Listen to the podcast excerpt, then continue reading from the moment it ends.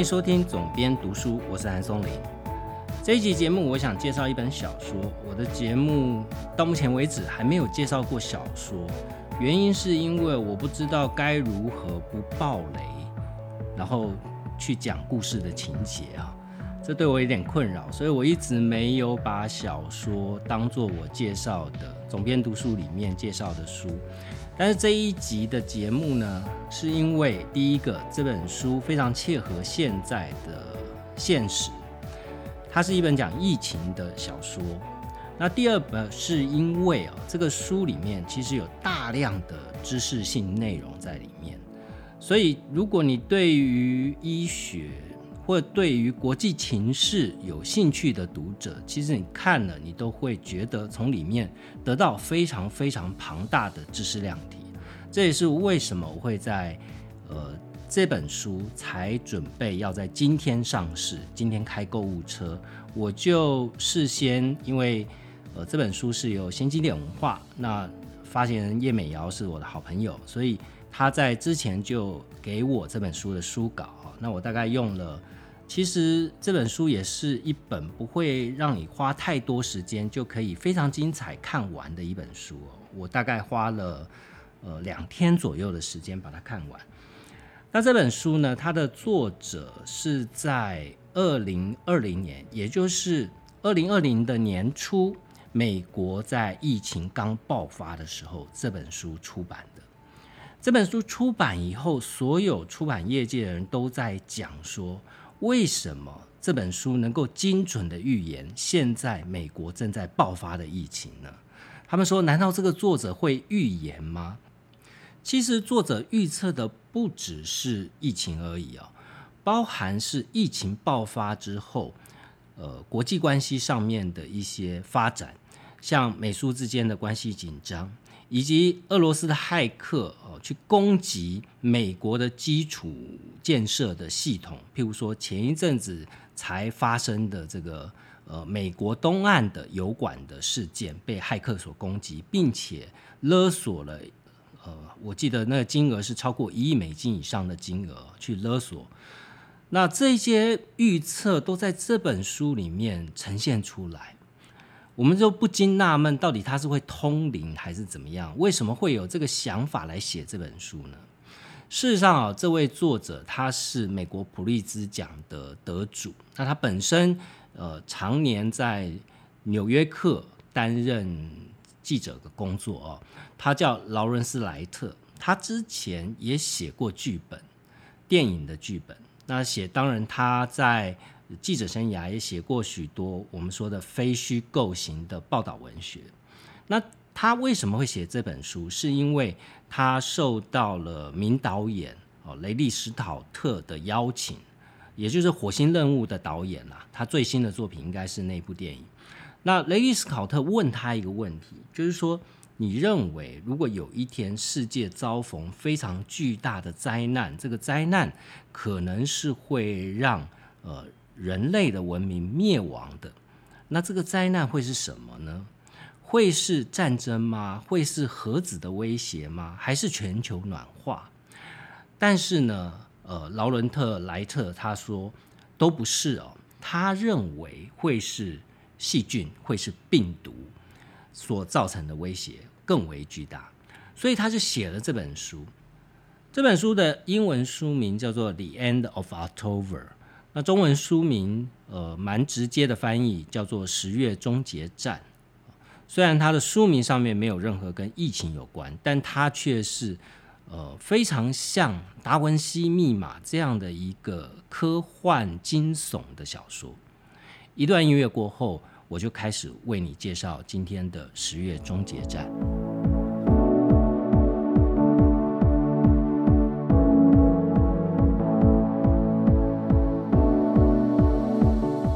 一开始，我先介绍一下《十月终结站》这本书大致的故事线。书里面的主角是美国 CDC 的流行病学专家，他叫做亨利·帕森斯。这位专家他在 CDC 负责。领导一个部门，就是感染相关的部门，所以在印尼发生一起急性热出血的一个案例的时候，他就被派到当地去进行调查。那这个急性热出血是在印尼的一个难民营里面，突然之间呢，有四十七位呃患者死于这种不知名的疾病，而且当地呢原本是有派驻一个无国界医师的组织哦，结果派驻的这个三四位医师也死于这个疾病。那亨利到当地以后，他发现这个疾病不是他认知的、已知的、目前世界上有的一些病毒，所以他就想要开始进行调查。不过，这个疾病散播的速度非常的快，它很快的就从印尼散播到中东的沙地阿拉伯。那这个散播的路径为什么会有这样的路径呢？是因为印尼本身是一个伊斯兰大国，所以非常多印尼的伊斯兰教徒，他毕生的心愿就是到呃麦加去朝圣，所以就透过这样的朝圣的路径，就传到了沙地阿拉伯，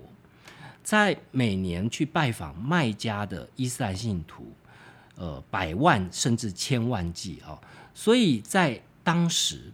呃一个麦加城就聚集了。三百名的信众来去做参拜，那透过这样的参拜的过程，就迅速的在沙乌地阿拉伯这种不知名的病毒就一下子爆裂开来。那透过呃参拜之后返家的过程，又把这样的病毒带到了世界各地去。所以不但是病毒以野火燎原之势哦烧向全球。同时之间呢，沙乌地阿拉伯跟伊朗之间陷入了紧张的关系啊，那双方就开始展开区域型的战争，所以亨利就被困在沙乌地阿拉伯，无法回到美国。同一时间呢，美国遭到这样不知名的病毒的攻击啊，它的政府的机能几乎处于半瘫痪的状况，甚至连美国总统都染疫而身亡啊。那在这个时候呢？呃，亨利面临到非常大的一个挣扎，因为他的妻子儿女都还在美国，但是他却困在呃沙地阿拉伯，他回不去。那辗转呢，他因为朋友的帮助，他到呃搭上了美军的潜舰，哦，透过美军的潜舰，想要回到美国的本土。那在这一段时间呢，美国的流行病学专家。都苦于说找不到这只病毒它是从哪里来的，以及呃如何去研发一支有效的可以对抗这支病毒的疫苗啊！再加上这个病毒呃扩散的速度太快，疫苗研发的速度太慢，所以死亡人数就不断的提高。最后呢，亨利是从过去的基因资料库里面去往前推一万年。去找到这只病毒可能的始祖是是什么病毒哦，然后透过在一个世纪以前，流行病学专家用非常困难的方式去实验，有可能研发出来对抗病毒的方法。他在浅见上面用几乎是现代医学没有办法提供任何的帮助的情况底下，他拿自己做实验，最后找出可能可以稍微对抗病毒的一些应对措施。那这个故事的最后呢，又是亨利呃试图的去把。病毒的发源的地点、原因跟病毒的种类给找出来哈。同时这一段时间，美国也遭遇到俄罗斯非常强大的骇客攻击，把美国的发电相网络相关的基础设施，呃，几乎是摧毁殆尽。所以美苏之间的关系是处于战争的边缘。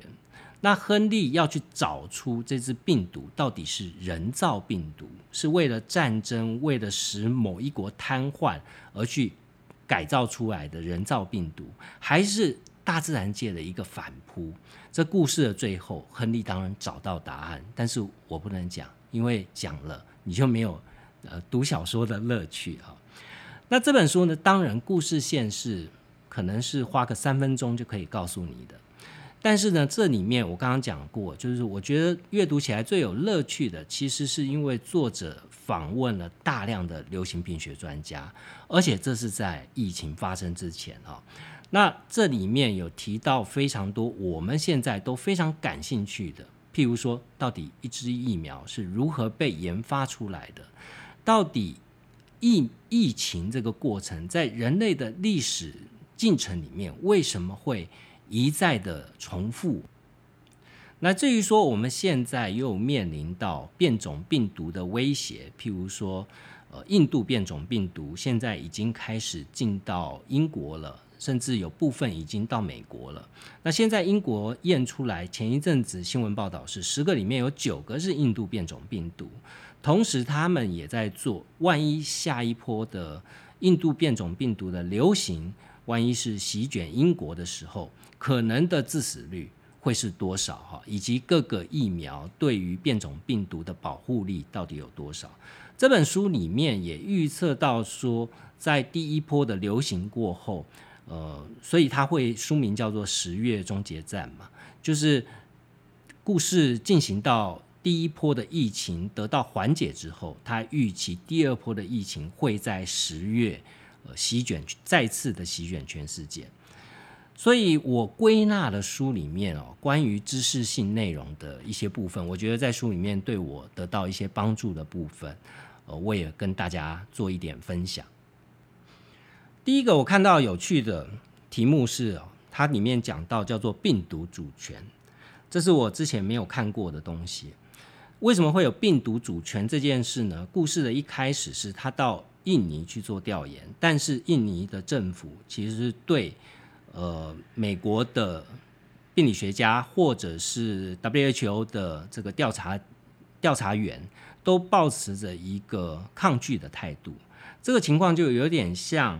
呃，最近 WHO 宣布说他们要再次对中国呃武汉的这个病毒来源做更进一步的调查。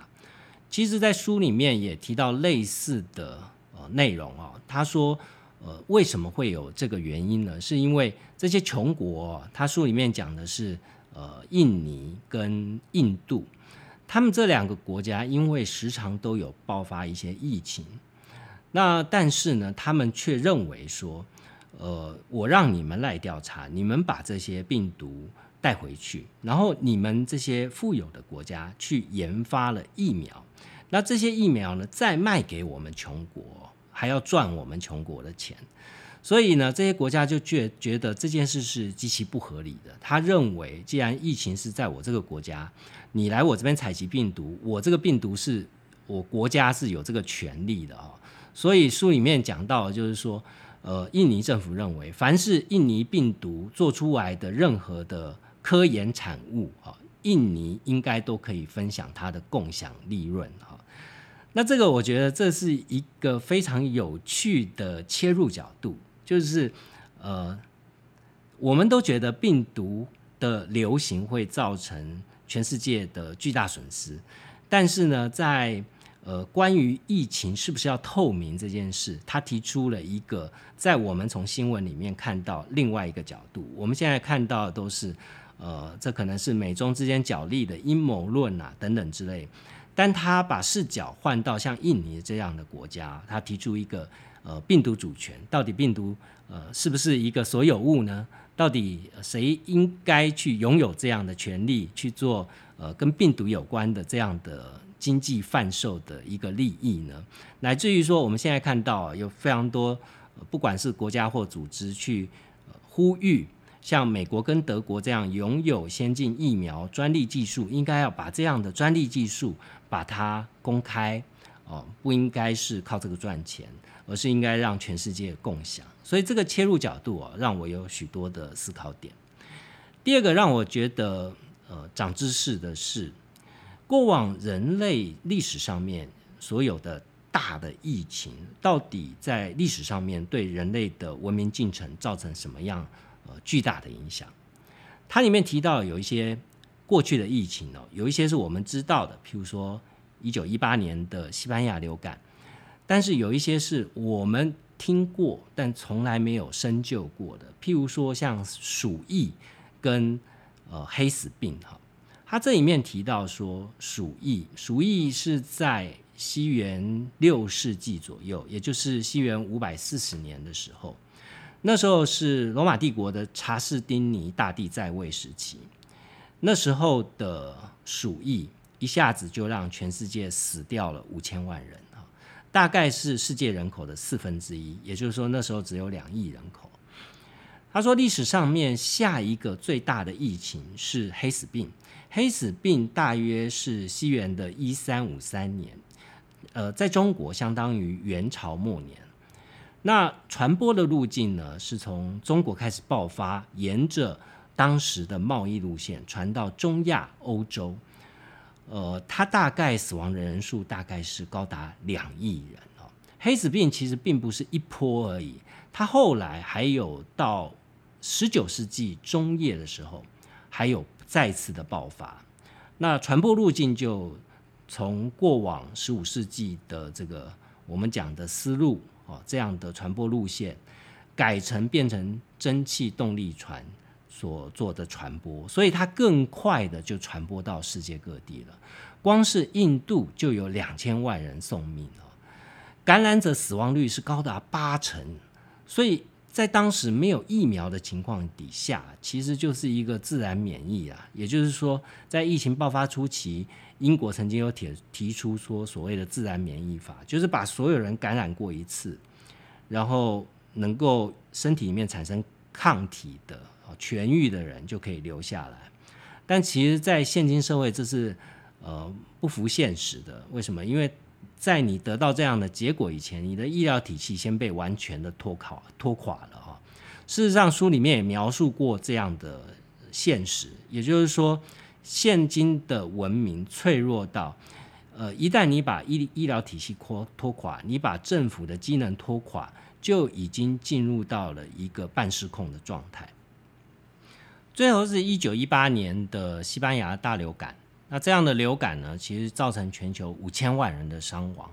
那这样的死亡数字，其实是比二次世界大战打了四五年所造成的死亡人数要来的呃更多出许多。事实上呢，西班牙大流感这样的病毒，并不是到一九一八年才正式的产生的，它其实在十九世纪就已经有类似的病毒株开始流行，但是它经过突变。变成了毒性更强、更致命的一种病毒，就在一九一八年造成这样的大流感流行了。所以，其实在这方面的论述也跟现在我们碰到新冠肺炎的这样的病毒是极其类似的，只是新冠肺炎的突变速度来得更快啊，它可以非常快速的在呃很短的时间以内就突变成另外一种变种病毒。那原本的保护机制就无法去进行保护。那在书里面提到的这种不知名的病毒，其实也是具有呃类似的特征，也就是突变速度极快，而且会创造第二波大流行的一种病毒。再来是呢，书里面去讲的所谓 DNA 病毒跟 RNA 病毒的不同是什么？那我们的现在都知道，我们的疫苗不管是辉瑞或者是莫德纳，它其实都是用一种 mRNA 的技术。那后面的 RNA 其实就是 RNA 病毒。那 M 就是所谓的 message，message to RNA 哈。所以什么叫 RNA 病毒呢？它里面举到的是呃曾经让人闻之色变的伊波拉病毒。那伊波拉病毒呢？它书里面描述的是说，它就是一个 RNA 分子，外面裹上一层蛋白质，然后再有一层脂膜，油脂的脂哈。那这样的一个非常的简单的结构，它能从野生动物传播到人的身上，哈，譬如说像是蝙蝠或者是猴子，然后它进入到人体以后呢，三周才会发病，哈。也就是说，它在真正的大流行之前，它是没有任何征兆的。伊波拉病毒其实是一种致死率极高的病毒哦，它的致死率是高达九成。所以我之前曾经看过第四级病毒这呃相关的书，书里面描述，其实伊波拉在非洲，它常常是一种点状的流行，也就是说，它在一个村落爆发了，突然之间这个村就灭村了，然后突全村的人都死光，它就断掉了，然后可能过了一段时间，又在某一个地方再次的爆发哦。那呃，书里面我觉得唯一一点我会存有比较大的质疑，就是书里面描述这样的不知名病毒，它的死亡率也挺高的，有。大概百分之五十，而且它是呃年龄层比较轻的年龄群，它的死亡率是更高的，也就是中壮年，它的死亡率会比老年跟儿童来的更高。但是如果你从过去，如果大家都还不健忘的话，你去想 SARS，SARS 为什么可以在几个月里面就可以得到控制呢？其实就是因为它的死亡率较高，死亡率较高。其实对于病毒的传播，反而不是一件容易的事哈，因为它很快就把宿主杀死，它要进行下一步的传播，宿主就已经死掉了。这一次我们碰到新冠肺炎病毒之所以如此难缠，就是因为它的死亡率比 SARS 来的低，传播率来的更高，所以你就会不断的扩散出去哈。那这本书里面，我觉得这一点的描述是。比较没有办法说服我，就是说，从现实的角度来讲，一个死亡率这么高的病毒，它应该是比较容易去中断。如果以现今世界各国，尤其是先进国家的工卫能力，它应该是比较有可能去中断它的。但是，诚如书里面的一个虚构的情景啦，它是透过像卖家朝圣，同时之间有三百万人。大部分的人感染，并把这个病菌带到世界各地去，在短时间内做大幅度的感染。所以，当然，如果从这个角度来看，不是不可能。呃，但是现在世界各国的医疗这么脆弱嘛？或者是从另外一个角度，我们现在所面对的新冠肺炎，或者是接下来的病种病毒，不管是南非猪，或者是印度的 Delta。可能都是比这书里面所描述的这一只孔垢里病毒是来的更加的棘手的。第四个是这本书里面透过亨利的视角，也就是这位病理学家，他作为全书的主角，他去追踪这个病毒的来源，也让我们了解到说，现今的不管是像 WHO 或是美国的 CDC。呃，世界各国的公卫组织，他们如何去追踪病毒的来源？其实这跟推理小说有点像哈。譬如说，书里面的这一只不知名的病毒，它最后是以呃发现呃这只病毒的所在地、爆发流行的地方——印尼的孔垢里，他就把它当做这个名称哈，所以它叫孔垢里病毒。后来经过。亨利的调查发现呢，他的病源是在中国，他曾经爆发过两次的局部性的流行。啊，后来呢，这个爆发这个流行的地点，哈，一个是在东北的某个地方，另外一个就是在鄱阳湖，哈，他曾经有过小幅的感染者，然后最后死掉了。所以他们研究发现呢，这个路径比较像是一个候鸟迁徙的路径。呃，可能是从西伯利亚接触到某一种病毒之后，飞到南方去避冬的时候传播出去的。因为鄱阳湖是中国第一大的淡水湖啊，每年都有非常数百万只的野鸟栖息在当地。那他们在当地呢，可能就交换了病源，所以感染之后再传给人哈，然后之后一路往南迁，最后到印尼这个地方。那为什么病毒的溯源是这么重要呢？为什么像 WHO 它要派专家到中国去查病毒的来源，或是美国坚持一定要把这个病毒的来源查清楚呢？其实这书里面，我觉得真的是神预言哈，它里面就有提到说，这支病毒呢，就是书里面的这支孔垢里病毒，它其实它找不到跟现今所谓的大致上。主流的流感病毒，譬如说 A 型病毒、B 型病毒，这两只的病毒的结构都不太一样哈。同时，它少了一个叫神经氨酸酶。那如果说我们说的禽流感或者是猪流感都没有这个东西哦，那没有这个东西，呃，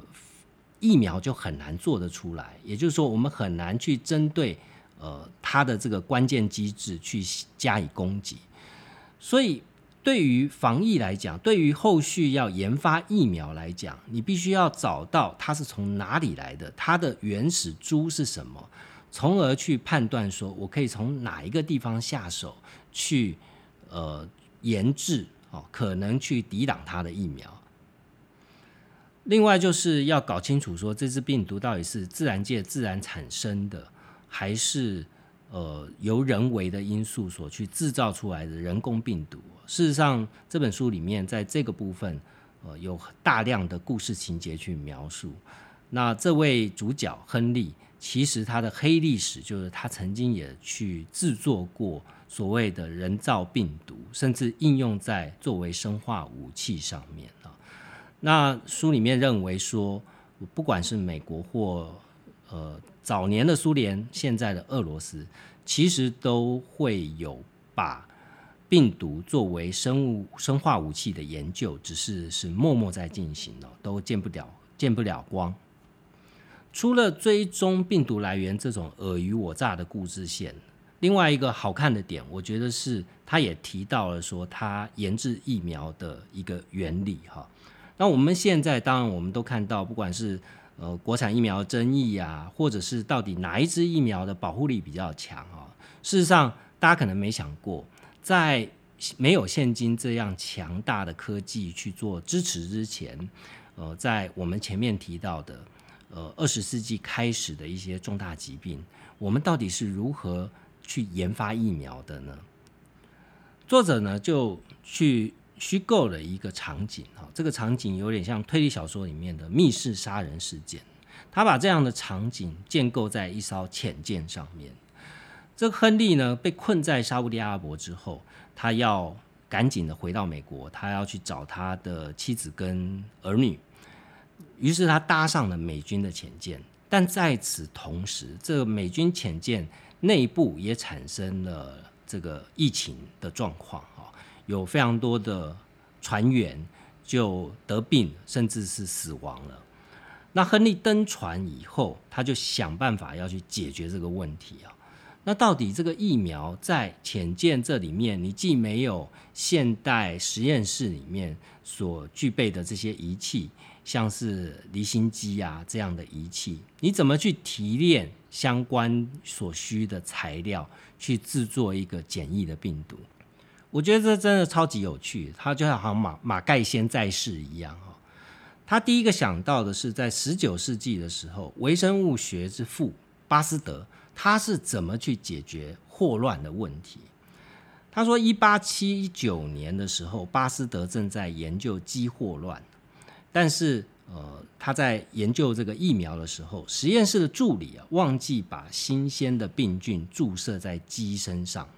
然后他就去度假了。一个月之后回到实验室，啊，这个培养的病菌，它的毒性经过一个月的时间，而且是夏季的高温，这个病菌的病病毒就开始减弱哈，但是他还是把这个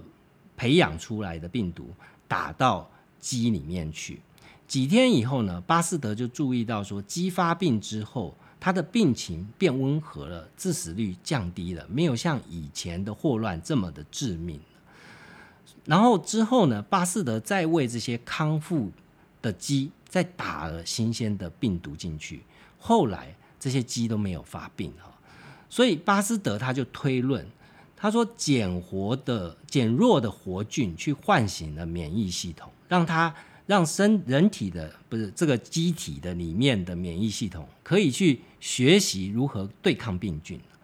所以后来巴斯德开发了第一支炭疽病疫苗，在一八八一年的时候，然后他又开发了狂犬病疫苗，其实都是针对这样的原理去开发出来，也就是把病菌或病毒它的活性降低，注射到人体。然后让人体产生抗体之后对抗病毒。另外书里面也提到天花的例子啊，他说，天花是人类疾病史上传染力最强的疾病之一啊，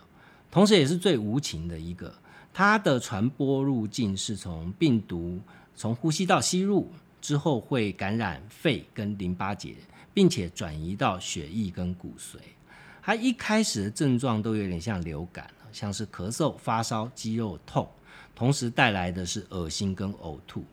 它经过感染十四天以后，就会产生这个红包，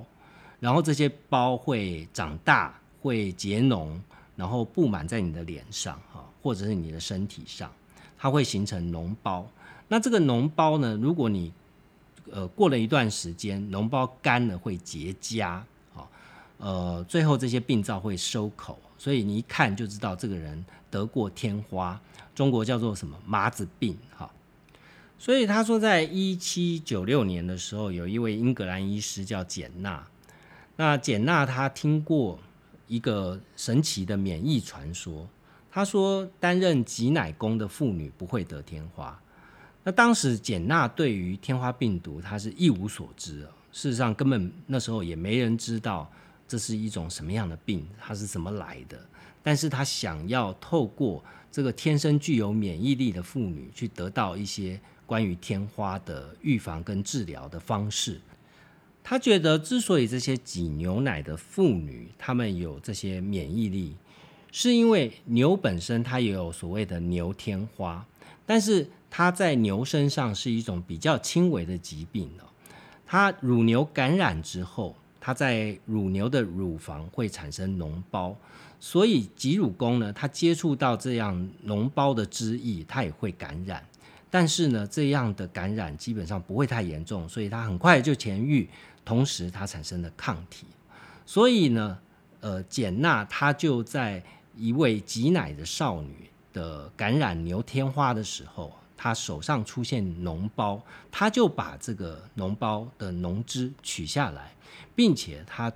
把它注射接种在她自家园丁的孩子，只有八岁的孩子身上，哈。过了六个星期之后，他再把在人身上天花的脓汁，把它注射到这个八岁的孩子身上，结果发现这个孩子竟然没有得天花。所以从这个过程，他就发现说，这种叫做种牛痘的方式，可以真正的预防天花这样的疾病。在当时，天花是欧洲相当致命的一种疾病了，一年会有四十万人死于天花。